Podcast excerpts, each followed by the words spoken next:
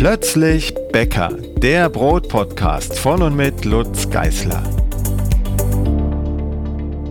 Hallo und herzlich willkommen zu einer neuen Ausgabe meines Podcasts.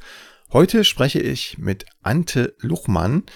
Er ist eigentlich gelernter Philosoph und Menschenrechtler, hat sich nach dem Studium eine Zeit lang für die UNESCO in Mexiko rumgetrieben, sage ich mal. Das ist natürlich ein bisschen despektierlich, aber ähm, sagen wir es besser, er hat da gearbeitet und hätte auch die Chance gehabt, weiter durch die Welt zu reisen für internationale Organisationen, hat sich dann aber für den Bäckerberuf entschieden. Warum und wieso und was ihn momentan in Japan hält als Bäcker, das erzählt er uns gleich im Gespräch mit mir. Hallo Ante. Hallo, schönen guten Tag. Ja, hallo. Wir sprechen heute ähm, in Deutschland jedenfalls relativ früh am Morgen, kurz nach acht. Aber da, wo du gerade bist, nämlich in Japan, ist es, glaube ich, gerade Abend, oder? Hier ist es jetzt äh, 16 Uhr. Genau. Ja, noch nicht ganz Abend, aber äh, es, es geht dem Abend entgegen. Sehr genau. schön. Wie du, wie du nach Japan gekommen bist, das klären wir gleich. Der Ausgangspunkt dessen, dass wir uns jetzt hier verabredet haben, ist aber ein anderer. Du hast mir eine E-Mail geschrieben vor geraumer Zeit und zwar, weil du äh, für eine japanische Bäckerei ein paar Rezepte umbauen wolltest, ähm, die wohl an deutschen Vollkornbroten interessiert ist. Und dabei hast du nebenbei auch fallen lassen, dass du eigentlich Quereinsteiger bist und ursprünglich mal Philosophie und Menschenrechte studiert hast. Und da möchte ich gern anfangen. Wie kommt man als Philosophiestudent oder eigentlich abgeschlossener ähm, gelernter Philosoph und dann auch als, als äh, Mitarbeiter der UNESCO, wie ich gelesen habe. Wie kommt man dazu, sich fürs Bäckerhandwerk zu entscheiden? Hm. Das äh, fing früh an. Ich hatte eigentlich schon noch während der Realschulzeit äh, erste Kontakte mit dem Bäckerhandwerk. Und zwar hatten wir damals eine äh, so wie einen Tag der offenen Tür, oder zumindest wurde unsere Klasse eingeladen in eine Bäckerei aus, aus dem Ort, in dem ich aufgewachsen bin. Und äh, das hat mir damals sehr gut gefallen. Was mir damals sehr schlecht gefallen hat, waren die, die Arbeitskonditionen und die, äh, die möglichen äh, die Gehaltsmöglichkeiten, äh, die dann dort auch erwähnt wurden. Ähm, aber aus diesem ersten eigentlich sehr direkten Kontakt mit dem Bäckerhandwerk äh, ist dann so etwas entstanden wie ein Traum, Bäcker zu werden. Oder zumindest hat sich das dort zum ersten Mal etwas äh, deutlicher ähm, bei mir breit gemacht, diese Idee, das machen zu können. Aber dann letztlich, äh, ich hatte meinen Realschulabschluss dann abgeschlossen und dann das Fachabitur gemacht. Und äh, als ich dann eine, eine Entscheidung treffen musste, habe ich mich dann für das Studium entschieden. Und äh, die Bäckerlehre recht äh, also eigentlich komplett vergessen wieder, dass das eine Möglichkeit wäre für mich, äh, Bäcker zu werden. Und äh, ja, dementsprechend habe ich dann mit dem Studium angefangen. Und ja, Philosophie und auch äh, Menschenrechte ist natürlich recht weit weg von dem, was äh, man normalerweise in einer Backstube so täglich macht. Ähm, aber eben dieses Grundinteresse bestand bei mir eigentlich von Anfang an. Und das hat sich dann auch so parallel zu meiner Studienzeit mal wieder ausgedrückt. Und zwar habe ich äh, recht viel äh, Freiwilligendienste gemacht oder auch so kleine Praktika auf äh, Biobauernhöfen. Und äh, bin immer wieder auch in Kontakt gekommen mit, äh, nicht direkt mit der Gastronomie, aber mit äh, Menschen, die in der Landwirtschaft arbeiten und eben auch so die, die Grundlage eigentlich schaffen für das, was später in der Gastronomie verarbeitet wird. Und so über diese diese verschiedenen Freiwilligendienste, die habe ich dann ja während des Bachelors so in meine Semesterferien eigentlich vor allem gemacht. Mhm. Habe ich so mehr und mehr auch gemerkt, wie mich das doch eigentlich sehr interessiert. Also die Frage nach Lebensmitteln und was Ernährung ausmacht. Und äh, ich konnte das damals noch nicht so wirklich gut mit meinem Studium verbinden, äh, da Philosophie dann doch eher abstrakter Natur war, was wir dort im, in den Seminaren dran genommen haben. Ähm, aber dann spätestens in meinem Master konnte ich dann auch ein bisschen direkter dort mich auch mit beschäftigen. Da ging es dann auch viel um Ernährungssicherheit, Ernährungssouveränität und äh, inwiefern eigentlich äh, Ernährung einen wichtigen Grundstein bildet für unsere Gesellschaft. Äh, aber auch das war dann eben natürlich immer noch sehr indirekt mhm. eigentlich eine Beschäftigung mit dem Thema ähm, ja, Lebensmittel und äh, Ernährung. Und äh, aber eben zu dieser Zeit, als ich auch angefangen habe, verschiedene Freiwilligendienste zu machen, auf verschiedenen Bio-Bauernhöfen, habe ich auch eben mit dem Brotbacken angefangen. Und das habe ich dann recht lange so parallel, eigentlich meine ganze Studienzeit über zu Hause gemacht. Also viel, viel einfach ausprobiert, viel mit Sauerteigen experimentiert, viel, viele Fehler gemacht, viel allmählich besser geworden. Ähm, aber ja, es war so eigentlich so eine Art Parallelentwicklung, die da stattgefunden ist zu dem, was ich in meinem Studium gemacht habe. Mhm. Ähm, haben die Freiwilligendienste auf den Bauernhöfen da auch äh, zum Brotbacken geleitet oder war das da gar kein großes Thema? Das hat zum Teil auch äh, Verbindung damit aufbauen können durch äh, einzelne, einzelne Bauern, die ich kennenlernen konnte, die auch Brot gebacken haben. Ähm, aber so, also so wirklich ein, ein Bauernhof, der auch vollständig eigentlich sich dem Brotbacken gewidmet hat. Das kam dann etwas später erst, und zwar in Frankreich. Da habe ich dann ein Praktikum machen können bei einem französischen ähm, also Paysan Boulanger, also ein, mhm. Ein Bauernbäcker, ja. der eben den ganzen Prozess äh, vom Getreideanbau bis zur Vermadung bis hin zum Brotbacken eigentlich selber durchführt. Ja. Und wie sah es aus mit deiner Tätigkeit in Mexiko für die UNESCO? Hattest du da Berührungspunkte mit dem Thema Lebensmittel, Brot?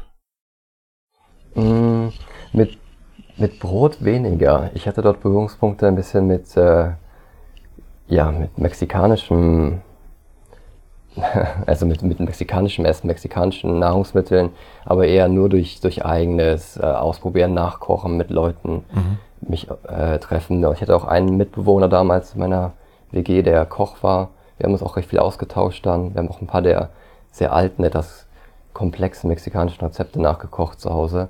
Aber Brot, ähm, ich habe da ein paar Mal Brot gebacken, auch, auch zu der Zeit, auch wenn ich da Schwierigkeiten hatte, weil ich keinen, äh, keinen wirklichen Ofen eigentlich hatte.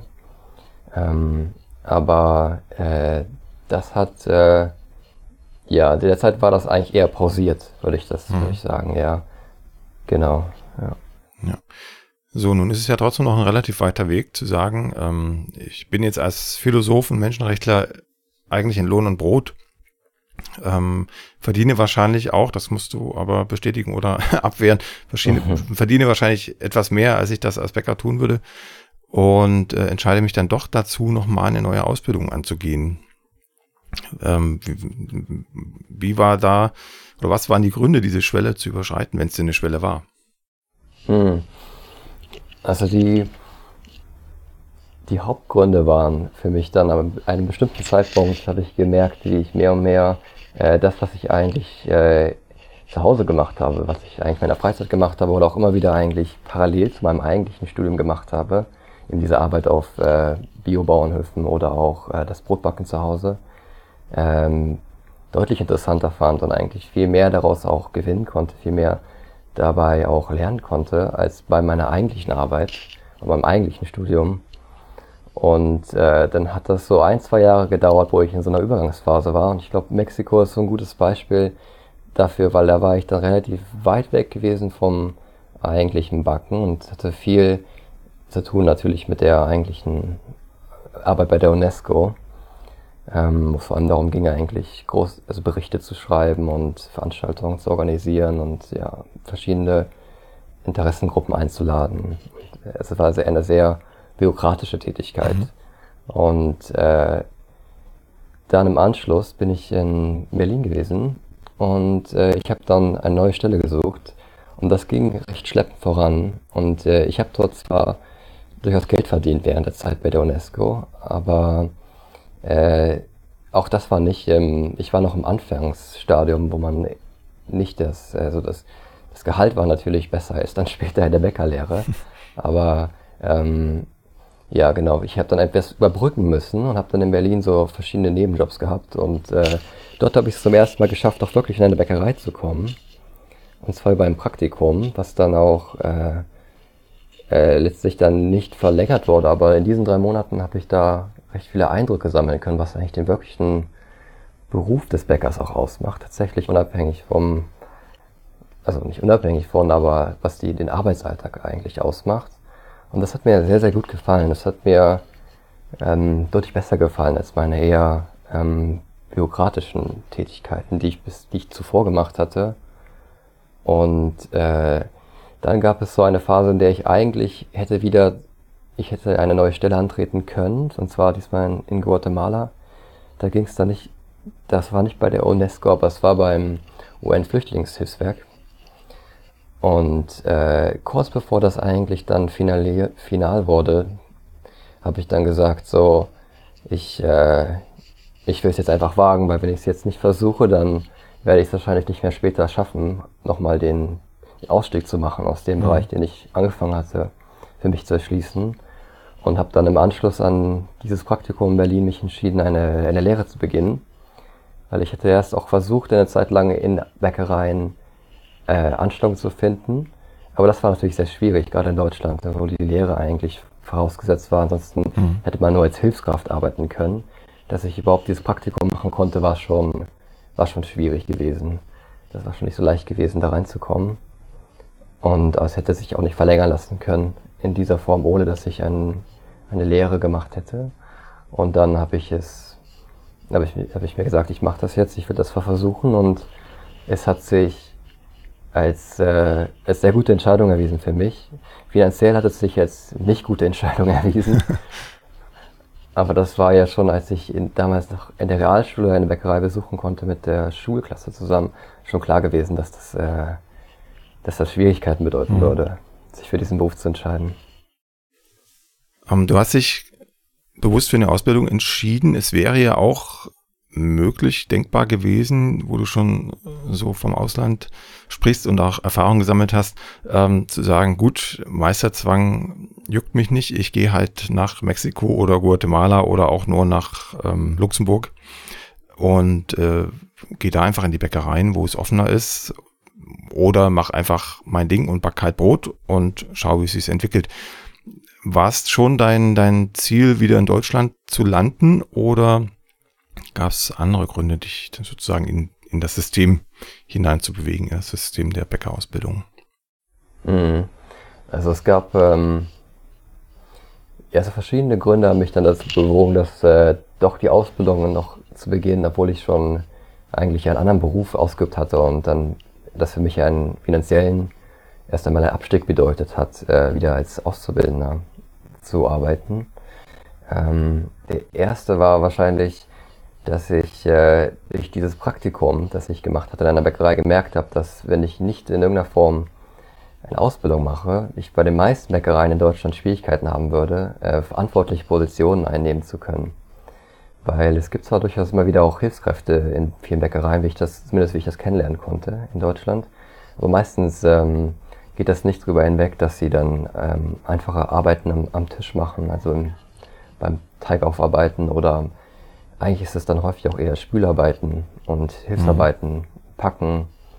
Und äh, das habe ich zumindest, war das mein persönlicher Eindruck, dass ich da mir ein bisschen die, wenn ich das auch schon jetzt wirklich machen möchte und Bäcker werde, mir ein bisschen die, die Möglichkeiten verbaue, wenn ich nicht äh, diese Ausbildung beginne. Natürlich stimmte das dann nicht ganz, weil es gibt ja ganz viele Möglichkeiten, wie man auch äh, ja, diese Prüfung für sich erschließen kann. Und gerade im Ausland wäre das wahrscheinlich deutlich äh, leichter gewesen, das stimmt. Da, aber ich hatte zu dem Zeitpunkt, und das wäre so der zweite Punkt, schon die, das, ich wollte gerne das deutsche Bäckerhandwerk kennenlernen. Und äh, da wurde für mich dann eben klar, ich wusste damals noch nicht, ob ich auch längerfristig auch in Deutschland arbeiten möchte als Bäcker. Ich wusste nicht zum Beispiel, ob ich den Meister auch machen möchte und ob mhm. das alles dann für mich relevant werden würde im Nachhinein. Aber ich wollte zumindest die Möglichkeit haben. Und äh, eben, wie gesagt, durch diese Erfahrung als Praktikant habe ich dann gemerkt, wenn Deutschland, dann wahrscheinlich ist das der leichteste Weg, gerade auch, ähm, wenn ich wirklich in Bäckereien arbeiten möchte. Und äh, ja, das waren so die beiden Gründe wahrscheinlich. Das, es ging mir schon das deutsche Bäckerhandwerk und gleichzeitig eben auch um, ähm, ja, um eine gewisse Sicherheit auch beruflich sich dort weiterentwickeln entwickeln zu können. Hm. Deine Ausbildung hast du dann begonnen in einer Bio-Vollkornbäckerei und ich habe mir beim Lesen gedacht, das wird sicherlich kein Zufall gewesen sein. Also da schwingt vermutlich schon eine gewisse Philosophie mit, jetzt sind wir wieder beim Studium, eine gewisse Philosophie mit, ähm, wie du backen möchtest, oder war auch das ähm, einfach nur ein schöner Zufall? Mhm. Äh, es war schon ein, äh, ich hatte mir mehrere Möglichkeiten angeschaut und äh, also es war ja, ähm, es kamen mehrere Sachen zusammen, weswegen ich dann in, in Heidelberg bei der Vollkornbäckerei äh, Marzahn gelandet bin.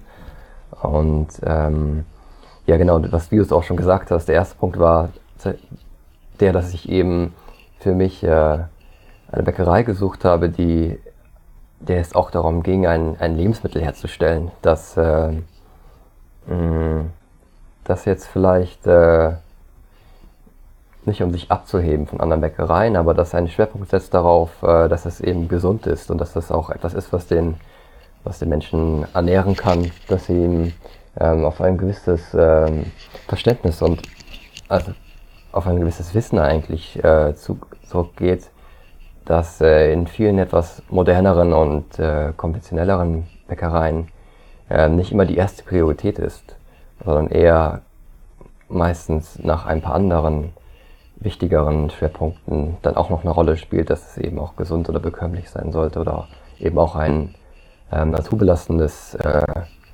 ähm, Lebensmittel sein sollte. Also mhm. das war, das kam durchaus aus dieser Auseinandersetzung, die ich auch viel geführt habe mit den während meiner Zeit auf den Biobauernhöfen, wo eben genau das ja die gleichen Schwerpunkte waren. Und äh, der zweite Punkt war eigentlich, dass diese Bäckerei hat, kam mir sehr, ist mir sehr entgegengekommen als äh, etwas älterer Quereinsteiger, der schon, ähm, der jetzt sich dafür entscheidet, eine Ausbildung zu beginnen, weil auch recht viele andere Bäcker dort eigentlich einen ähnlichen Hintergrund hatten oder einen ähnlichen, einen ähnlichen Lebensweg hatten. Und äh, in dem Fall vom Mahlzahn in Heidelberg war das, ähm, das lag bei den meisten der, der dortigen Bäcker schon etwas zurück. Die meisten sind so um die 60, teilweise auch schon Mitte 60. Also mhm. die gehen alle jetzt alle gerade im Augenblick eher in den Ruhestand. Aber die hatten damals so in den 80er, 90er Jahren, als es so eigentlich angefangen hat mit der ganzen Bewegung zu Vollkorn hin und zu Bio, hatten sie diesen Laden aufgebaut. Das ist auch eine sehr, sehr eigentlich die einzige Vollkornbäckerei in Heidelberg und Umgebung. Noch eine, also eine Institution in gewisser Weise für Heidelberger. Das ist schon sehr lange, sehr beständig dort äh, ja, rein, rein Bio und rein Vollkorn gebacken wird. Und von daher hatte mich das eben auch sehr angesprochen und ich hatte da einen sehr guten, einen guten Chef, der das, äh, der mir dann auch geholfen hat, äh, die, die schulische Seite der Ausbildung durchzustehen, ohne dass ich da zu, zu viel. Äh, also er hat mich dann äh, mehr oder weniger gesagt, dass er mir freistellt, wie häufig ich die, die Schule besuche und ich das, er hat mir auch dazu geraten, dass ich mit den Lehrern einen guten Kompromiss finden soll, weil eben viele der Fächer, die dort unterrichtet wurden, hatte ich in gewisser Form auch schon das Wissen durch die Realschulausbildung oder das Fachabitur auch schon war eigentlich, äh, war eigentlich schon vorhanden, vor allem im mathematischen Teil. Und äh, natürlich war für mich der praktische Teil wichtiger, also die praktische Schulausbildung, die durchaus auch sehr gut war, aber auch die praktische Ausbildung im Betrieb selber, in der Vollkornbäckerei. Mhm. Äh, konntest du verkürzen? Also hast du davon Gebrauch gemacht, sage ich mal, als Abiturient und studierter Mensch? Äh, ja, ich konnte dann insgesamt anderthalb Jahre habe ich die Ausbildung machen können. Also das ging dann mhm. Ähm, eigentlich, mein Chef hatte damals gesagt, ich soll das in zwei Jahren machen. Das ist ja die normale Verkürzungszeit, wenn man, wenn man einen höheren Bildungsabschluss hat und äh, deswegen einige der Schulfächer nicht belegen muss.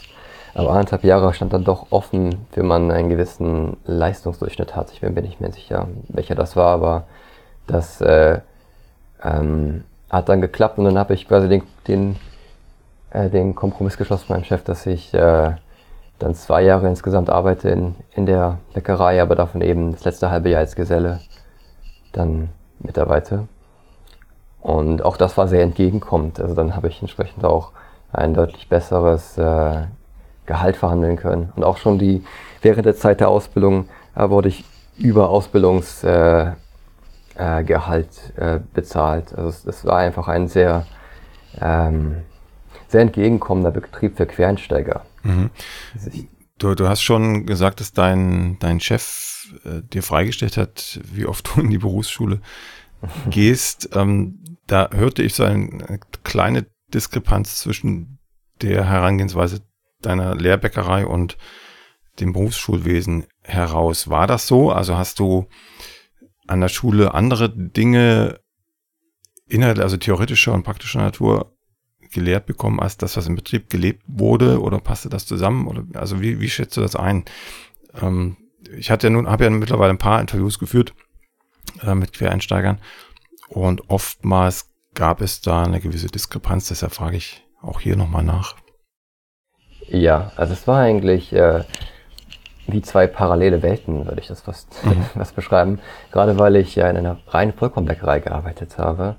Das heißt, äh, die, also das, das, was wir theoretisch in der Schule gelehrt haben, das hatte manchmal auch, ähm, das, das dem, den Themenbereich Vollkorn gab es und auch die, die Teigführung, die wir in unserer Bäckerei durchgeführt haben, wurde, in, ich glaube, in ein oder zwei Unterrichtseinheiten auch einmal angesprochen. Ähm, wir, wir haben zum Beispiel mit äh, Backferment gearbeitet mhm. oder generell mit Sauerteigführungen ähm, und ohne Hefezugabe bei den meisten der Brote. Und äh, das spielte in der Schule, sowohl im theoretischen Unterricht, eigentlich eine sehr kleine Rolle nur, aber es, es wurde erwähnt. Äh, aber beim praktischen Unterricht, da kam das eigentlich, gab es gut wie keine Überschneidung. Da war das eigentlich ganz andere Rezepte, ganz andere ja, Teigführungsarten, ganz andere ähm, Ansprüche auch an die, an die Arbeitsweise. Das Einzige, was wahrscheinlich ähnlich war, war so ein bisschen die Idee, dass es halt, dass man rational arbeiten muss, relativ zügig, relativ schnell auch Teige aufarbeiten können sollte. Aber ansonsten war eigentlich alles sehr anders und ähm, das, das Gute war so ein bisschen, Vollkorn hatte mich so auch ein bisschen vorbereitet auf den praktischen Unterricht, weil es also so mein Chef meinte immer, es ist eigentlich, oder andere auch Kollegen im, im, im Mastern, wenn man Vollkornteige bearbeiten kann, ist es mit Weißmehlteigen relativ, ist es eigentlich leichter, sie auch zu bearbeiten. Äh, es hat auch ein bisschen gestimmt, das hatte dann so ein bisschen, auch wenn ich das nie gemacht hatte eigentlich im Arbeitsalltag, kam ich da eigentlich ganz gut mit so. Aber äh, natürlich hatte ich auch ein paar Nachteile, weil manche Sachen hatte ich in der Form halt, waren gar nicht Teil meines Alltags, also so meines, meines Arbeitsalltags. Mhm. Und äh, so Weißmehlbrötchen und die ganze Vorumgebung, die beim Vollkorn spielte die alle nicht so eine Rolle. Es war ja in erster Linie ein gesundes Lebensmittel und nicht so unbedingt ein, ein schönes, schönes Brot oder schönes Brötchen. Und äh, also die ästhetischen auch äh, Kriterien waren ein anderes, hatten einen anderen Schwerpunkt in der, in der im praktischen Unterricht. Und ja, also es war schon sehr verschieden. Ähm, sicherlich auch was die Inhaltsstoffe angeht vermute ich. Ja. ja. Also, also gab es da, gab's da Diskussionen bei euch in der Berufsschule? Oder anders, ich muss andersrum anfangen, äh, warst du der vom Alter her fortgeschrittenste Azubi in der Berufsschule oder gab es da, also ich kenne jetzt aus, aus Hamburg, kann ich das jetzt nur sagen, ähm, da gibt's Turboklassen zum Beispiel. Ne? Also da sind dann sozusagen fast nur Abiturienten drin und ähm, alle 15-, 16-Jährigen, die dann quasi von Null anfangen, sind in anderen Klassen. War das bei dir auch so oder warst du mit den ganz Jungen gemeinsam? Mhm. Ja, das war sehr gemischt. Also ich glaube, Heidelberg und auch die Umgebung hat einfach nicht genug Auszubildende mehr, dass sich da mehrere Klassen bilden können. Also mir wurde noch erzählt von meinen Arbeitskollegen, dass das vor 30 Jahren noch ganz anders war. Da waren da teilweise zwei Klassen, a 30 Leuten, zeitgleich in einem Ausbildungsjahr. Aber bei mir war das, äh, in der einen Klasse gab es also im Lehrgang über mir, da gab es glaube ich vier Leute und bei mir waren wir waren so zu sechs oder zu siebt und dann aber dann recht schnell waren wir nur noch zu sechs. Und äh, das war sehr gemischt. Ähm, ich war gar nicht unbedingt der Älteste, weil es gab eben, ich glaube, die Hälfte der Leute waren Geflüchtete in meiner Klasse. Mhm. Und die waren zum Teil älter. Also zum Teil waren sie mein Alter oder sogar noch ein, ein paar Jahre älter. Und die typischen so nach der Schule dann mit der Ausbildung beginnen so und dann um die 16 Jahre alt sind, davon hatten wir zwei. Aber ja genau, wir waren eigentlich eine sehr gemischte Klasse. Ähm, aber ja, von daher war das auch, es war auch sehr interessant, dann auch die ganz verschiedenen Lebensqualitäten der Leute kennenzulernen, weil das auch ähm, seit meines Studiums äh, eine ganz andere Art von Auseinandersetzung geführt mit meinen Kommilitonen als dann dort in der Berufsschule. Mhm. Ja. Oder auch mit Arbeitskollegen. Ich habe, glaube ich, eine Frage übersprungen zu den Inhaltsstoffen, oder? genau, da wollte ich gerade drauf zurückkommen. Genau. Also ich kenne das aus Berufsschulen so, du hattest es angedeutet, ähm, dass die Welt zwischen dem Anspruch, den, ich sag mal, wir jetzt als ähm, Hobbybäcker Quereinsteiger größtenteils zumindest vertreten und dem, was gelehrt wird, äh, dass da die Welten doch sehr verschieden sind und in den Schulen eher noch, ähm, ich sag mal, mit ähm, Backmitteln industrieller Art ähm, gearbeitet wird, als mit dem Anspruch, den man vielleicht an ein gutes Brot haben könnte oder ein gutes Brotchen, dass man lehrt, äh, wie es eigentlich ginge ohne all diese Mittelchen. War das auch so und hast du sozusagen das, ich nenne es jetzt mal böse, das richtige Backen eher in deiner Lehrbäckerei gelernt? Oder kann man es nicht ganz so schwarz-weiß sehen? Hm. Also grundlegend gehe ich schon in die Richtung, dass vieles der, der Rezepte oder auch Tagführungsarten, die wir in der Berufsschule kennengelernt haben, nicht wirklich ein gutes Brot ergeben haben. Leider auch nicht wirklich ein, ja, kein, kein besonders aber das ist eben, jetzt kommt es ja schon die Perspektive, ne? Und mhm. dann würde ich sagen, aus Perspektive der Vollkornbäcker kein gesundes Brot oder kein, ja, kein, kein bekömmliches Brot. Ähm, aber auch unabhängig davon würde ich sagen, dass äh, es gab da durchaus Tendenzen in der, in der Berufsschule, dass auch bessere gebacken werden sollte oder könnte. Das war so ein bisschen so wie der normale Unterricht hat so diese Standardrezepte und Standards äh, auch eben Zusatzstoffe verwendet, die ähm, nicht unbedingt meiner Meinung nach zur Qualitätssteigerung beitragen. Aber ich hatte so ein, zwei Berufsschullehrer, die denen auch bewusst war, dass eigentlich äh, viele Betriebe das keine nachhaltige Zukunft bieten kann.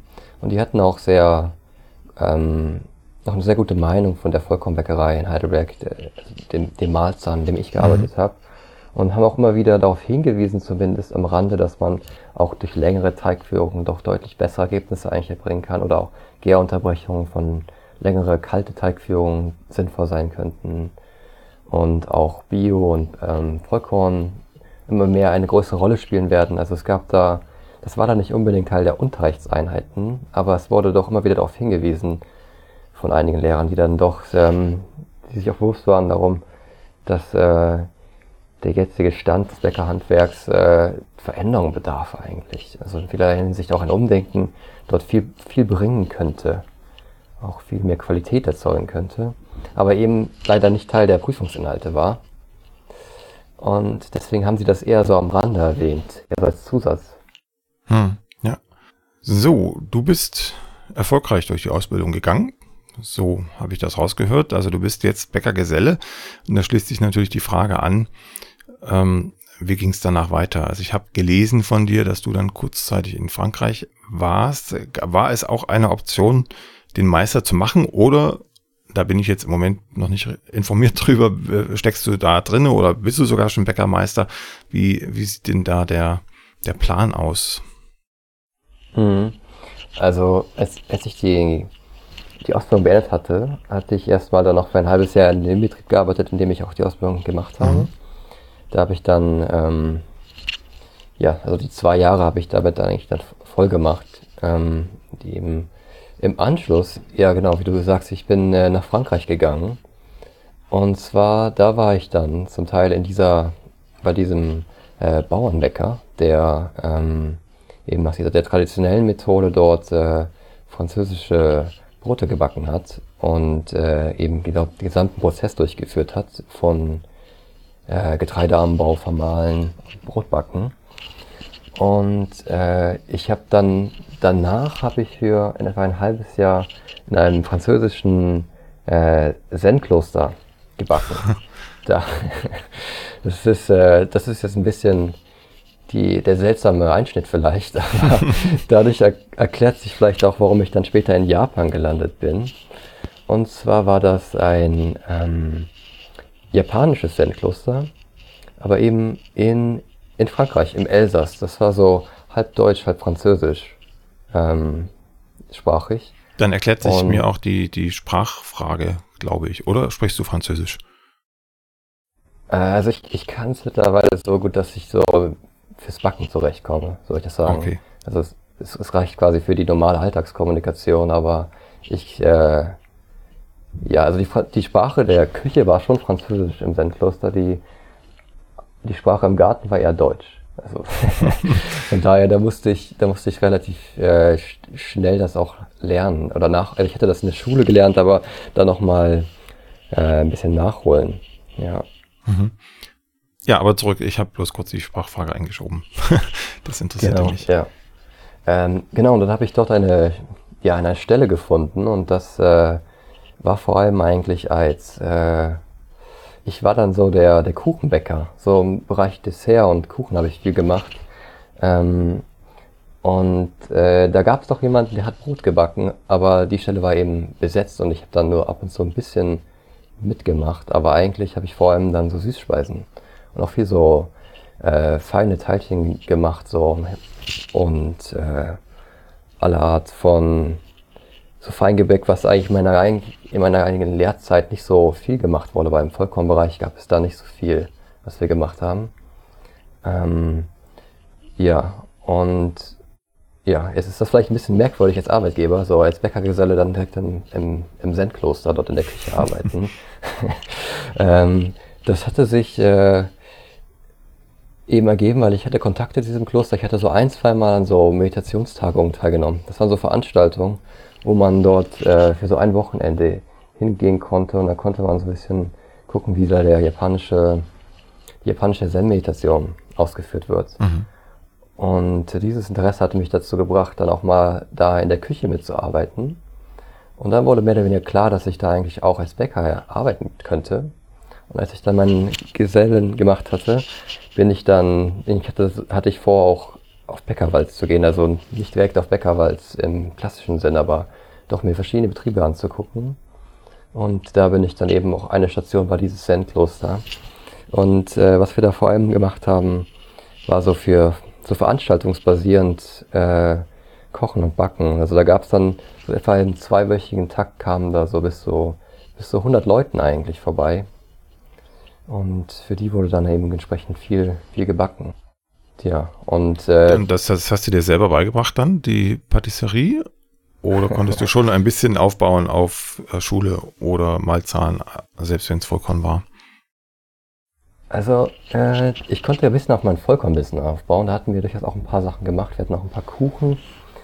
Äh, und das, was ich in der Schule gelernt hatte, da auch drauf. Aber das war eben leider auch ein, ja, das hätten die Leute auch, glaube ich, nicht gegessen. Das war viel zu viel Zucker in den, in den Kuchen und viel zu viel an, ähm, es ist nicht so ganz dem, dem Interesse der Teilnehmer, glaube ich, entsprochen. Aber ich habe mir das so ein bisschen selbst eingeeignet. Ja, ich, ich kam dann recht schnell dazu, dass ich da recht viel improvisieren musste eigentlich, weil dann auch wirklich eigentlich nicht täglich, aber so recht äh, alle zwei, drei Tage schon etwas erwartet wurde auch von mir. Und äh, ich hatte dann aber auch Glück, ich hatte gute äh, Ansprechpartner vor Ort, also einige sehr erfahrene Köche, sehr erfahrene ähm, ja nicht direkt Bäcker, aber sehr erfahrene Köche. Und die haben mir dann immer wieder auch Ratschläge gegeben. Und wir haben viele französische Rezepte zusammen durchgegangen. Und äh, das hat sich dann so ein wenig entwickelt, ja.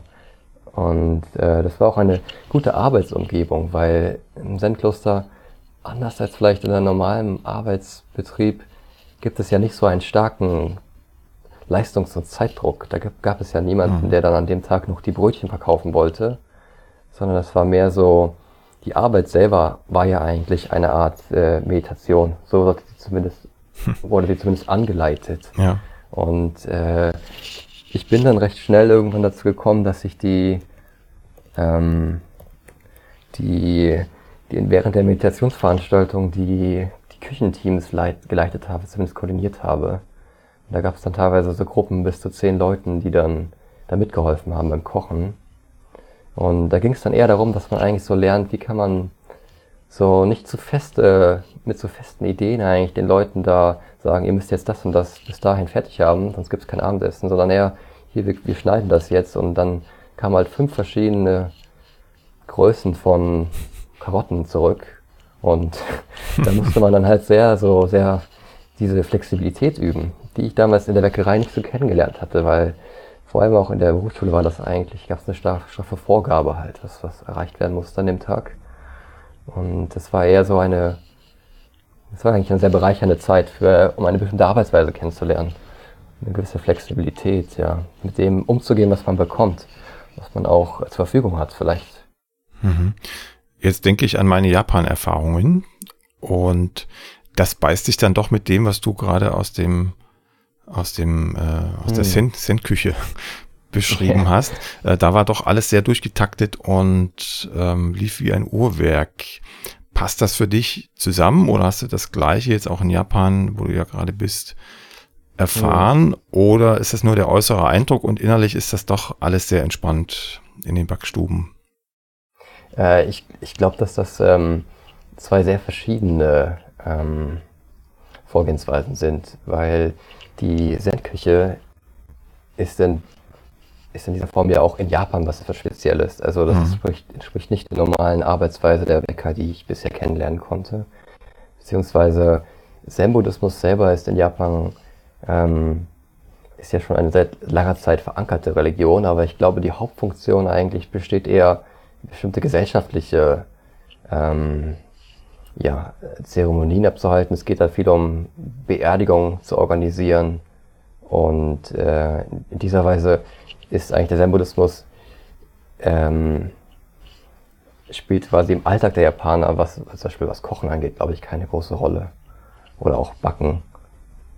Ja. Das war eben, das hat für mich so ein bisschen die Tür geöffnet nach Japan, dass ich dort in diesem Zen-Kloster war, als meiner Aus, nach meiner Ausbildungszeit. Aber ähm, für meine Arbeit jetzt in Japan ist das alles, äh, spielt das alles keine so große Rolle mehr. Wie würdest du das denn beschreiben in Japan? Wie funktioniert da die Bäckerei? Ähm, also die, der große Unterschied zu dem, was ich so in Deutschland kennenlernen konnte, und in Frankreich habe ich ja zwei ähm, Orte kennenlernen konnten, in denen ich auch gebacken habe, aber die waren beide dann doch sehr alternativ. Ähm, also entspricht nicht dem normalen mhm. Arbeitsalltag, den Bäcker haben.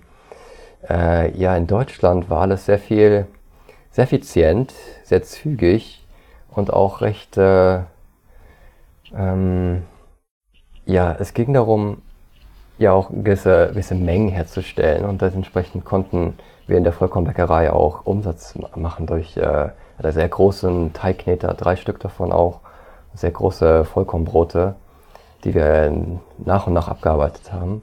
Und in Japan jetzt äh, habe ich das Gefühl, dass ästhetische Kriterien einen viel größeren Raum einnehmen. Das Ganze wird viel genauer gemacht, äh, viel ordentlicher eigentlich ausgeführt. Und in Deutschland gab es eine recht große Toleranz, wie ich das kennengelernt habe zumindest, was so hm, Gewichtseinheiten anging, wie viel das, das Brot jetzt mal ähm, 10 Gramm mehr gewogen hat oder nicht und auch zum Beispiel, äh, ob es jetzt so, die Brezel vielleicht so geschlungen war oder dann doch das Ärmchen ein bisschen dicker war an der einen Stelle als an der anderen Seite. Ähm, und dann wurde meistens auch nur in Papiertüten verpackt am Ende oder auch direkt, direkt im Laden das an den Kunden weitergegeben. Und in Japan ist das äh, ja, es ist sehr wichtig, dass die Teile sehr genau, sehr gleich, sehr schön aussehen.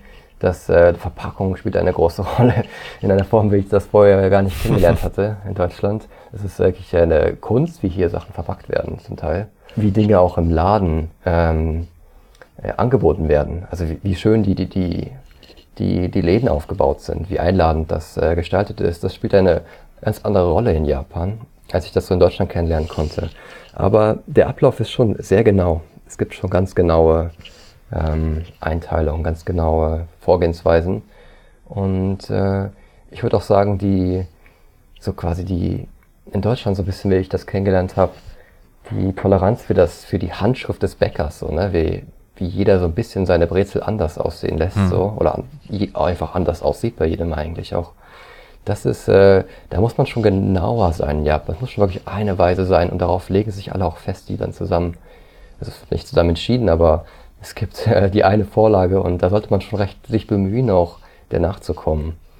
Ähm, und dadurch entsteht eine ganz andere Art von Qualität, möchte ich das nennen. Also vielleicht gar nicht unbedingt äh, gleichzeitig auch höhere Qualität, was so was die gesunden Inhaltsstoffe angeht oder der, der Ursprung des Getreides, ob der jetzt Bio ist oder nicht, aber äh, was so die Ästhetik angeht, ist das eigentlich, äh, konnte ich hier sehr viel lernen bisher. Ja, du bist inzwischen, glaube ich, in der zweiten japanischen Bäckerei in genau. Kobe, wenn ich das richtig in Erinnerung habe. Genau. War das geplant, dass du mehrere Bäckereien durchläufst in Japan oder hat auch das sich einfach ergeben? Das, das war geplant. Äh, wie es dann genau passiert ist, war es dann äh, etwas ungeplant. Aber äh, grundlegend war es schon geplant. Äh, ist, und zwar, als ich ankam, diese Bäckerei, in der ich zuerst gearbeitet habe in, in Osaka, die hatte ich schon im Vorfeld online ähm, da hatte ich mich beworben und da hatte ich über Zoom ein Interview gehabt und das hatten wir alles ausgemacht, schon bevor ich ähm, in Japan angekommen bin. Das war damals auch wichtig für mein Visum. Also ohne hätte ich gar nicht, mhm. hätte ich gar nicht einreisen können zum damaligen Zeitpunkt, weil es recht strenge äh, Auflagen wegen Covid immer noch gab, ja. als ich mich beworben hatte. Das spielt jetzt nicht mehr so eine große Rolle, aber das war noch zu dem Zeitpunkt. Ähm, und äh, dann in dieser Bäckerei habe ich äh, vier Monate gearbeitet und dann ja, genau, wie gesagt, jetzt etwa anderthalb Monaten bin ich jetzt in Kobe. Äh, ich wollte durchaus verschiedene Bäckereien kennenlernen. Das Problem oder warum ich eigentlich dann ungeplant so viel schneller gewechselt hatte, war, äh, sind zwei Sachen. Mein Japanisch ist, ist relativ, es ist, es ist sehr so Hand-Fuß Kommunikation. So, für Bäckereien ist es so, es geht, aber es ist immer noch nicht sehr, ähm, es ist, funktioniert mittlerweile relativ gut, aber gerade am Anfang war es recht schwierig.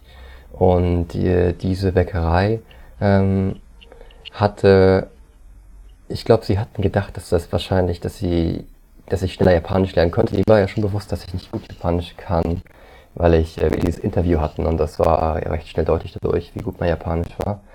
Aber sie hatten so ein bisschen anders geplant und zwar wollten sie so eine Sortimentsvergrößerung durchführen und gleichzeitig äh, ist es wirtschaftlich der, der Bäckerei sehr schlecht gegangen im letzten Jahr, weswegen sie dann gegen Ende des Jahres mussten sie ganz viele Stellen streichen. Ähm, meine Stelle wurde dann noch nicht gestrichen, aber ganz viele andere. Das war eine sehr so moderne offene Bäckerei, die gleichzeitig auch Restaurant war. Das war so ein alles, mhm. in, alles in einem Laden. Also offene Backstube, offenes Restaurant und Kaffeebetrieb in so einer umgebauten alten Fabrikhalle.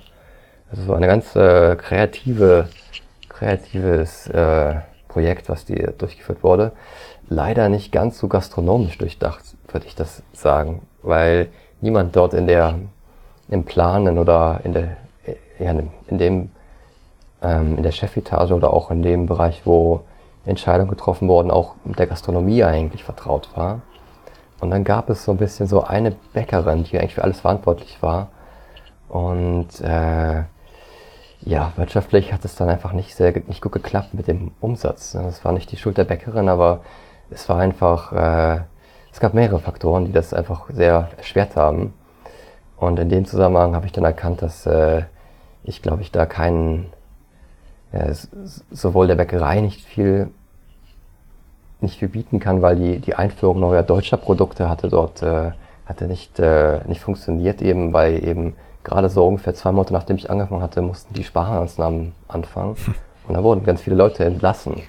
Und da gab es gar keine Kapazitäten mehr. Und gleichzeitig die wenigen Leute, die da noch da waren, die mussten natürlich auch sehr einsatzbereit sein. Und wenn dann so jemand so halb Japanisch kann, halb eigentlich verloren dasteht und Brezeln machen möchte, das hat also leider nicht so gut geklappt wie ja. geplant.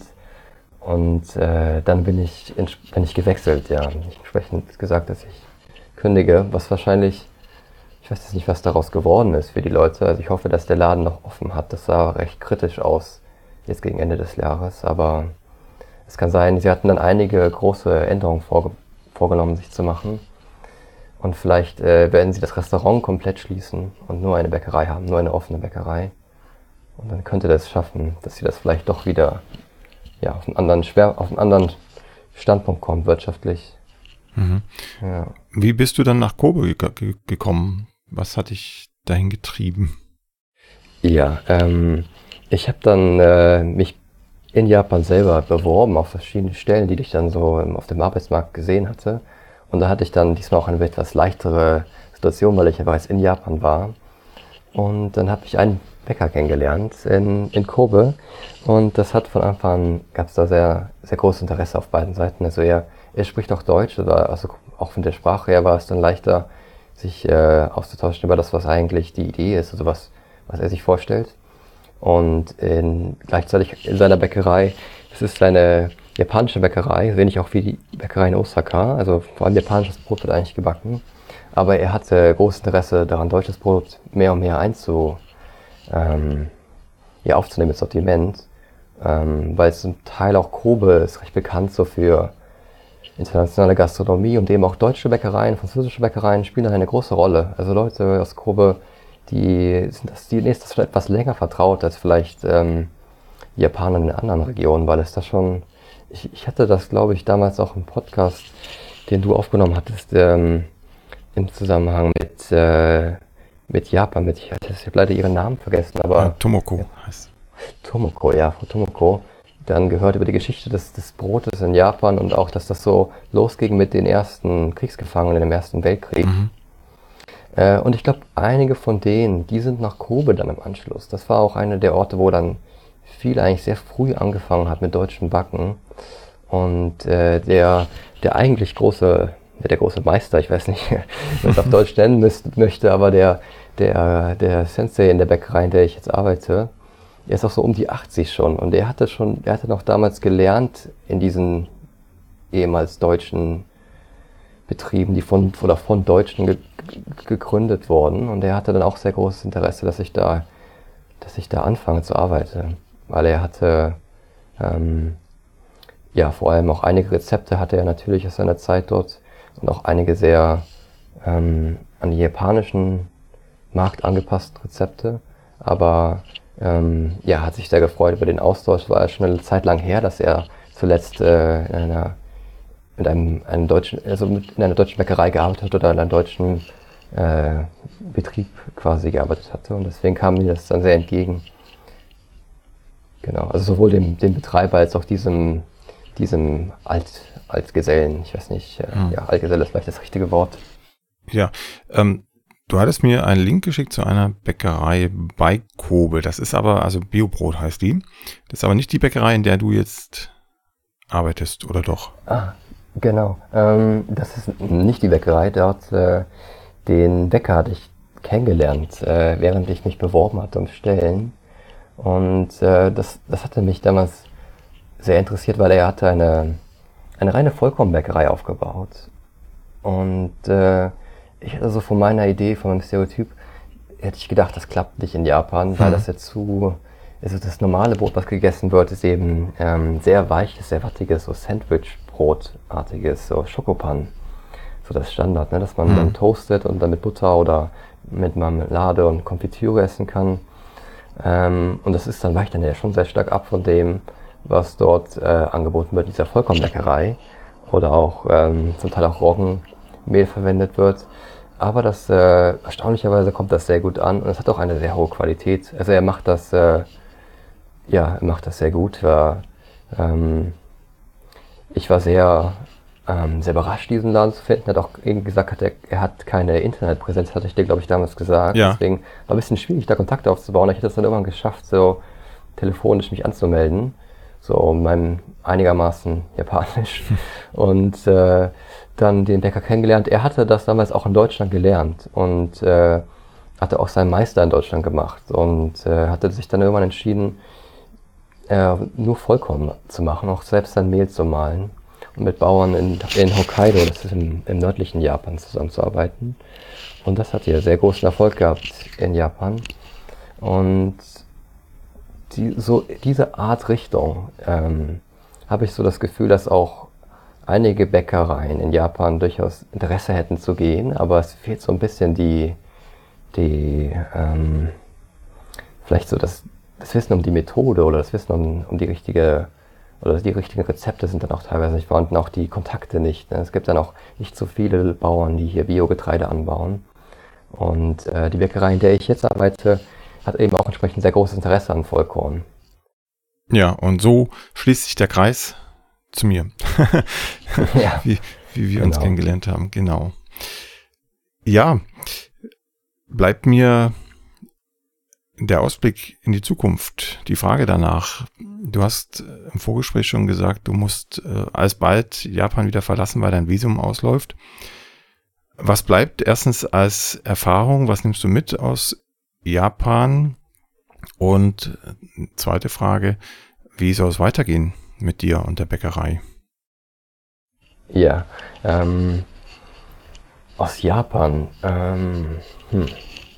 Ich glaube, was ich hier mitnehmen kann, ist diese, diese Hingabe der Bäcker an das äh, handwerkliche Geschick. Also ich habe jetzt ja immer wieder versucht, äh, ähm, deutsche Brote oder auch Gebäcke äh, vorzustellen in der Bäckerei und, und in gewisser Weise Rezepte einzuführen, Rezepte anzupassen.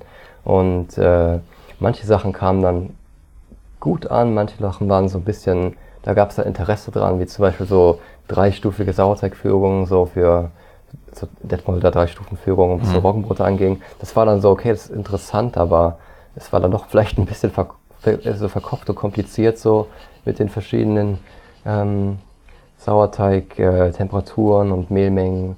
Ähm, und das kam gut an, aber was so wirklich gut ankam, war so zum Beispiel das Kaisersemmel, die Handsemmel zu schlagen. Und äh, ich war aber erstaunt davon, also ich hatte das selber auch vorher nicht viel gemacht. Ich hatte das in der Vollkommenbäckerei nicht, nicht, ge, nicht gelernt und in der Berufsschule hatten wir das nur so in so einer Variante gelernt oder eigentlich war es keine, keine Handsemmer. Wir hatten den, den Salz weggemacht. Das ist so ein bisschen baden-württembergische Variante mhm. von, hm. oder in der Mitte ist das dann, ist das ja frei bleibend, aber der Rand wird auch so ein bisschen eingeschlagen, ein bisschen ja. geklappt, so. Aber dann entsprechend habe ich das so, wir machen jetzt täglich im Augenblick so Handsemmel-Schlagkurs in der Bäckerei. Und eigentlich sind die meisten Bäcker nach einem Tag waren sie besser als ich da drin. Also die Erfahrung habe ich auch gemacht mit Franzbrötchen.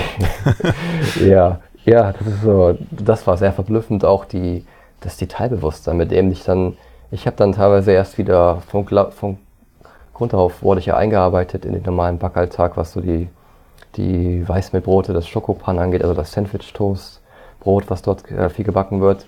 Und äh, die Details, mit denen ich erklärt bekommen habe, wie man den Teig wirkt. Und dabei dachte ich so nach, nach so ein paar Jahren, die ich das jetzt schon mache, hätte ich da meine Methode. Und nein, also ich konnte da ganz viel lernen. Also ich konnte da ganz viel äh, an, ja, an Details kennenlernen, die ich vorher noch nie eigentlich bemerkt hatte. Ich auch vielleicht, weil ich nicht so viel mit so mit Weißmetallen gearbeitet hatte, aber gleichzeitig auch, das hat mich sehr ähm, ähm, ja, es ist mich sehr begeistert zu sehen, wie gut äh, oder wie, was für eine Begeisterung die japanischen Bäcker haben können, was so Handgeschick angeht. Und äh, wie gut so handgearbeitete äh, Brote und Teigchen hier ankommen. Und auch Leute kaufen das auch entsprechend, auch wenn es ein bisschen teurer ist. Also auch das ist so wechselseitig. Also auch auf Seiten der Kundschaft wird das sehr gewertschätzt. Wenn jemand da versucht, äh, sich wirklich bemüht, qualitativ hochwertiges Gebäck zu machen. Und das fand ich sehr, sehr schön. Das kann ich auf jeden Fall mitnehmen aus Japan, schätze ich. Mhm. Ähm, ja, und äh, wie es weitergeht. Äh, ich werde äh, meine Bäckerarbeit noch nicht beenden. Ich hätte noch vor, ein bisschen weiter zu gucken, weiter zu lernen, verschiedenen Betrieben noch reinzugucken. Und äh, letztlich so die Frage nach äh, dem Bäckermeister machen, ja, nein, das ist für mich immer noch so eine offene Frage die habe ich noch nicht ganz geklärt. Einerseits, ich finde es grundlegend schon interessant. Andererseits wiederum, nachdem ich die Ausbildung gemacht habe, kann ich so ein bisschen mehr vorstellen, was dort auf mich zukommen würde. So rein lerntechnisch. Äh, wahrscheinlich einiges, aber auch nicht so viel, dass es für mich gerade so den finanziellen Aufwand ähm, sich, sich lohnen würde, das jetzt sofort anzugehen. Aber ähm, gleichzeitig auch äh, es ist natürlich eine Frage von, ähm, wenn ich in Deutschland längerfristig arbeiten möchte, und das bin ich gerade am überlegen, ob ich wieder zurückkomme und dort eine Bäckerei vielleicht eines Tages aufmache, dann wäre es ja eben verpflichtend. Also mhm. da ist gerade noch nicht so viel klar. Ähm, meine Freundin, sie ist äh, Schweizerin, mit ihr bin ich auch in Japan im Augenblick. Und äh, entsprechend meine nächste Station wird wahrscheinlich die Schweiz sein, nach Japan. Ja, da ist das alles ein bisschen einfacher. Ja, genau. Da gibt es ja nicht den Meisterzwang. Mhm. Also von daher, das hängt halt auch von solchen Dingen ab, was sich so ähm, demnächst ergeben wird. So an, ja, am nächsten Betrieb, in dem ich arbeiten würde oder auch äh, längerfristig dann arbeiten würde. Und ja, meine, meine ähm, Pläne für die Zukunft äh, würden schon beinhalten, dass ich gerne ein, eine kleine Bäckerei eröffnen würde. Also darauf läuft es schon bei mir hinaus.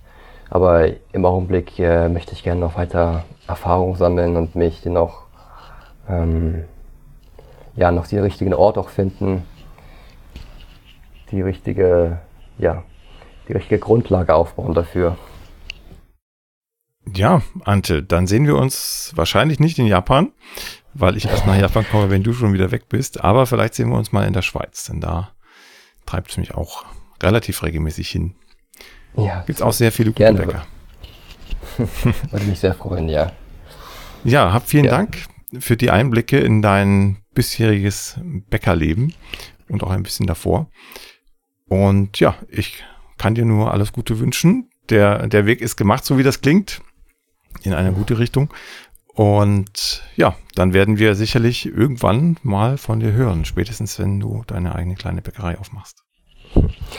Ich bedanke mich auch, ja, danke für diese tolle Gelegenheit. Und äh, weiter noch vielen Dank für die, für die äh, wertvolle Arbeit, die du leistest. Ich konnte gerade in meiner Anfangszeit davon enorm profitieren und auch jetzt immer wieder ähm, war das sehr hilfreich, mal was nachzulesen und mal ähm, ja auch einfach Rezepte sich jetzt Grundlage nehmen zu können, die dann ein bisschen angepasst wurden in Japan, aber ähm, ja, es hat mir sehr, sehr geholfen. Also von daher vielen Dank. Ich laufe leicht rot an, aber das sieht man zum Glück nicht. Dankeschön. Mach's gut. Die nächste Folge von Plötzlich Bäcker, dem Brot-Podcast, gibt es ganz bestimmt. Wenn du bis dahin meine Arbeit am Blog oder für diesen Podcast unterstützen möchtest, dann klicke dich auf plötzblog.de slash unterstützen. Vielen Dank.